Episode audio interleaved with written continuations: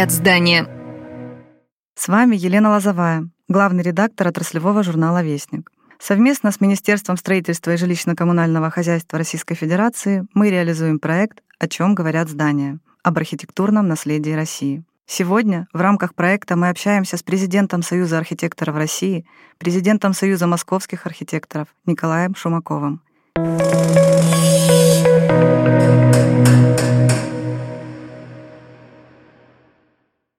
Николай Иванович, здравствуйте. Да, слушаю вас внимательно, Лен. Влияние архитектуры на развитие личности и самочувствия человека неоспоримо. Об этом много говорили и ученые, и писатели, и общественные деятели. Например, Ктор Гюго говорил о том, что зодчество является главной летописью человечества. О чем, по вашему мнению, рассказывает архитектурная летопись в 21 веке и какие основные тренды в архитектуре последних десятилетий вы бы выделили? Ну, во-первых, я, конечно, удивляюсь таким умным вопросом. Не знаю, кто он. Может, э, Лена Лозовая придумала, может, еще более умные люди нашлись у вас там. Ой, спасибо, мне а, приятно. Но это, это я. Восхищ, восхищенно. И архитекторы, они во многом наивные люди. Они упорно думают, что архитектура каким-то образом э, влияет на формирование э, личности. Э, мол, в хорошей архитектуре хороший человек появляется, в плохой архитектуре никакого человека не появляется. Угу. Человек родился в землянке, он так в землянке останется до конца жизни по своему интеллектуальному развитию, по своему уровню. Поэтому вот эти наивные мысли, они так до конца жизни, собственно говоря, нас и преследуют. Поэтому очень смело можно говорить, что влияние архитектуры на развитие личности, это, оно действительно неоспоримо, и э, архитектура должна быть э, высшего качества для того, чтобы человек получился именно э, высшего качества. Алексей Викторович Щусев считал, что самым трудным и вместе с тем обязательным в архитектуре является простота. Простота форм обязывает придавать им прекрасные пропорции и соотношения, которые сообщали бы необходимую гармонию. Согласны ли вы с этим высказыванием? Либо же простота должна присутствовать не во всех зданиях, а допустимо появление каких-то сложных сооружений, но в определенном процентном соотношении. Вот как вы считаете, вот есть ли такое идеальное процентное соотношение простых зданий и сложных конструкций для того, чтобы а, получилось гармоничное пространство?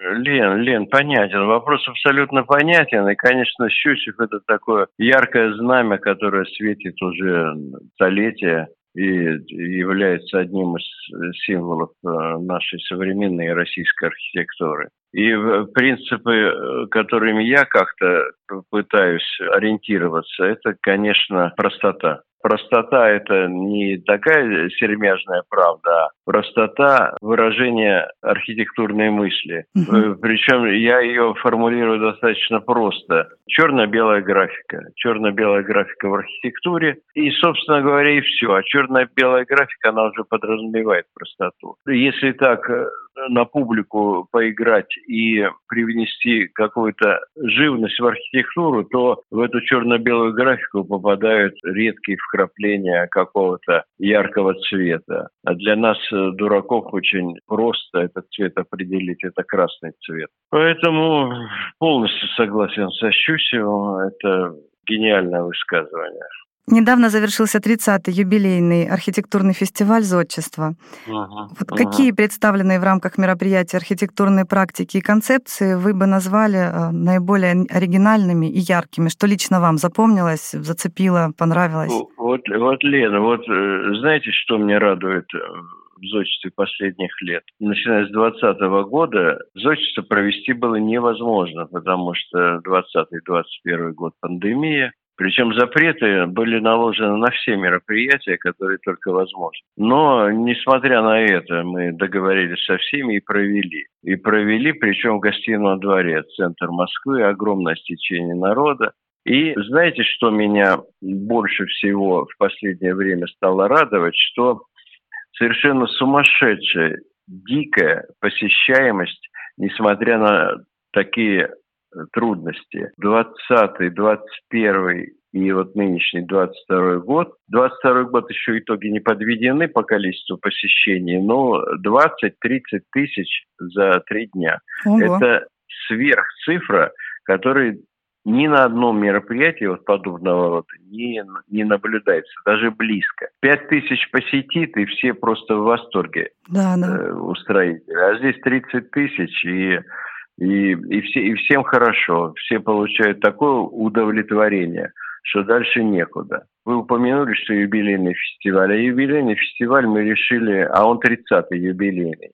Мы решили собрать 30 эм, регионов Обычно по 12, максимум 15 регионов все годы собирались. Угу. А тут 30, э, ну, во-первых, регионы хорошо откликнулись, и потом наша настойчивость, она позволила все-таки эти 30 регионов собрать. Это показатель, ну, он многого стоит. Что нравится? Качество. Вот фестивалей за последние пять лет все возрастает, возрастает возрастает. Профессионализм архитекторов и профессионализм устроителей фестиваля, он меня просто поражает. Это единственный фестиваль, профессиональный, где выставляются профессиональные архитектурные команды. Это не выставка достижений строительной отрасли, угу. как многие, многие трактуют подобные фестивали.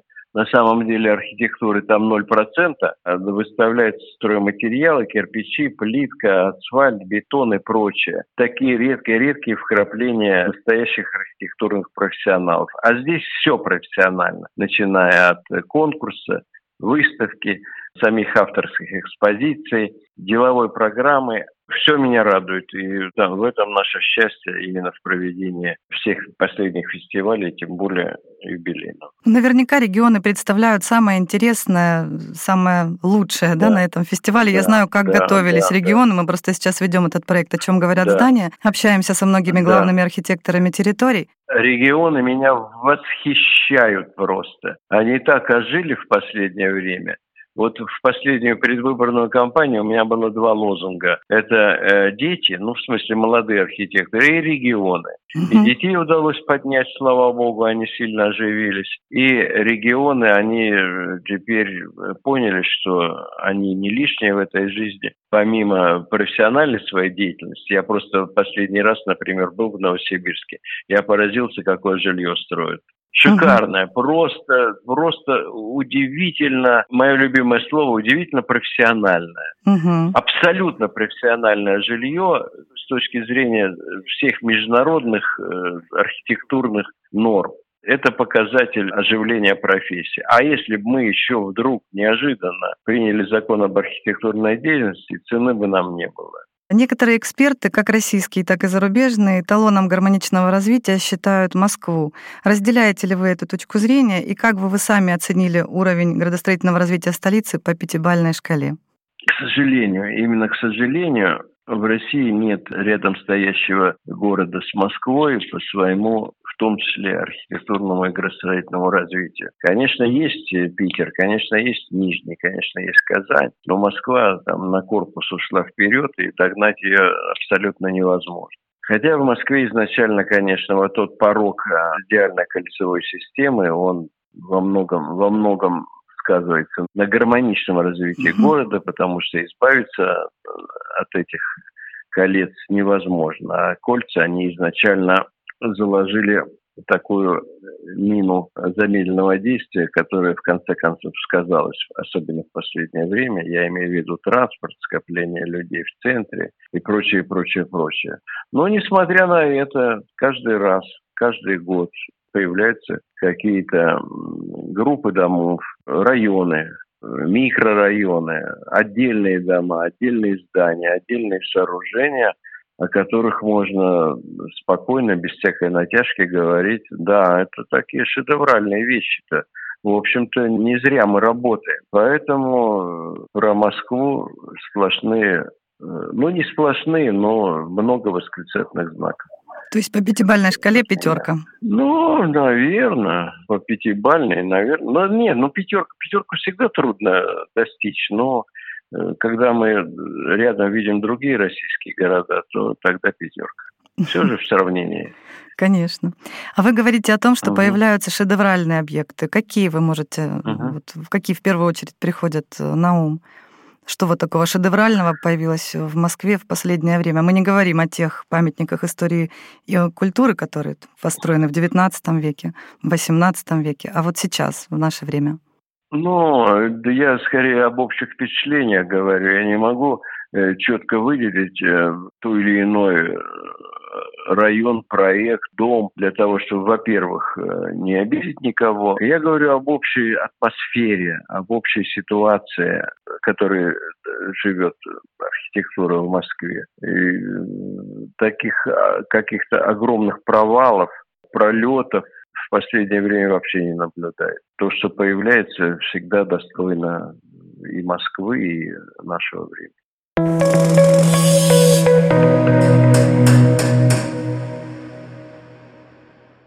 У нас основная часть интервью завершена. Предлагаю теперь перейти к коротенькому блиц-интервью. Вопрос-ответ. Э, и давай. такие вопросы, конечно, они непростые, в чем то даже некоторые философские. Вот, например, первый, Николай Иванович, что для вас архитектура? Ну, у меня-то ответ очень простой. Это и одним словом можно сказать. Это все. Все это такое В, С и Ё на конце. Все. Вся моя жизнь – это архитектура, и для, для другой жизни у меня нет, и другой архитектуры у меня нет, поэтому архитектура – это все. Какой у вас любимый город в России? Город? Город.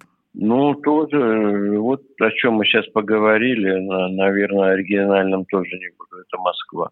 Москва. Если жить, то, конечно, в Москве, да, Москва. Ну, для меня, я про себя говорю. Москва – это столько динамики, столько энергии и столько э, неплохой архитектуры, что причем Москва в последнее время, она, конечно, далеко обошла многие-многие европейские столицы по своему качеству, по своему качеству жизни и по своему такому архитектурному облику, так скажем. А если бы вот стояла такая задача назвать одно, вот самое любимое ваше здание в Москве, какое бы вы назвали? В Москве? В Москве именно, да. Ну, к сожалению, после 1955 года и в России, и в Москве трудно выделить какое-то одно здание, которое вот появилось и э, таким ярким символом э, стало на все последующие годы, кроме, естественно, живописного моста. Э, поэтому, поэтому все идет у нас, если о чем-то говорить. А, нет, придумал, да. Два года назад я столкнулся с такой, э, с такой дикой э, атакой на меня, потому что не совсем удачно мы объявили, объявили конкурс на одно из зданий. Но с этим зданием сейчас живу достаточно хорошо и плотно, и думаю, что к этой теме мы еще вернемся. Это мавзолей Ленина угу. тот самый упомянутый Щусев. Чистейшая, пропорционально сложенная, хорошо стоящая архитектура, и претензий к ней вообще быть не может. Что там внутри, это второй вопрос. Но тоже много загадок. Вы были в мавзолее? Там достаточно интересно. Я пару раз побывал. Угу. Там то, то, точно так же, как и снаружи, все внутри э, очень загадочно и интересно. Поэтому, кто не был, советую всем пойти. А любимый архитектор ваш? Лен, тут, э, к сожалению, всегда один и тот же ответ даю. В свое время, когда в институт поступил, там надо было собеседование проходить после экзаменов. А я ни одного архитектора не знал, я же из провинции приехал. Челябинск, город Коркино и прочее. И вообще архитектура-то с пятью ошибками писал и говорил. А тут надо было еще архитектора назвать какого-то. И буквально перед входом на это собеседование спрашиваю таких же парней, как я, ну, что говорить, никого не знаю. Говори Федор Конь. И все. С тех пор Федор Конь мой любимый архитектор. Он меня выручил в жизни. Прекрасно. Вы упоминали о живописном мосте. Это ваш проект, который э, знаменит на весь мир, за который вы получили премию Агюста Пюре. За него ну, же, правильно? Ну, это слишком громко заменить на весь мир. На самом деле. На, на всю мою квартиру, это да, на весь мир это чересчур.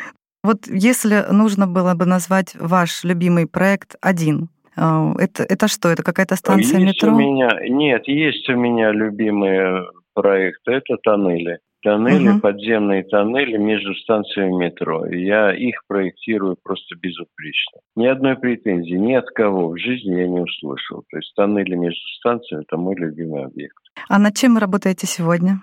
А как раз над тоннелями я работаю.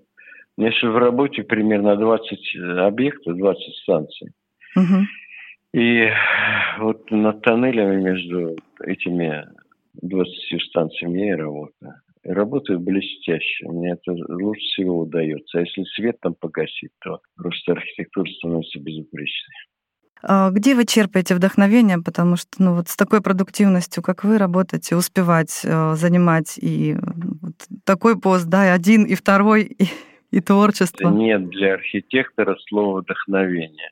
Я не знаю, может, какой-то другой э, творческой профессии это существует, но, но сомневаюсь, сильно сомневаюсь. Это скорее такой литературный прием, который вы, журналисты, придумали, там, вы, искусствоведы, вдохновения. Просто обычная рутинная работа с утра до ночи. Вот встаешь с этой работы, засыпаешь с этой работы и всю ночь проводишь с этой работой. Это и есть э, вдохновение. Другого источника нет.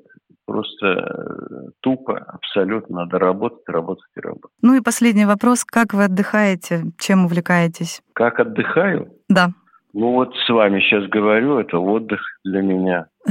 Мне приятно. Достаточно хороший, напряженный, такой творческий интеллигентный, интеллектуальный. Это отдых, а другого отдыха не существует.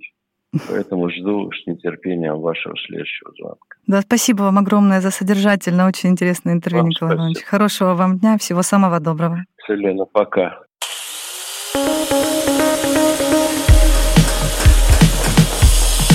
Напоминаем, что с вами был проект отраслевого журнала «Вестник. О чем говорят здания» об архитектурном наследии России. Проект создан при поддержке Министерства строительства и жилищно-коммунального хозяйства Российской Федерации.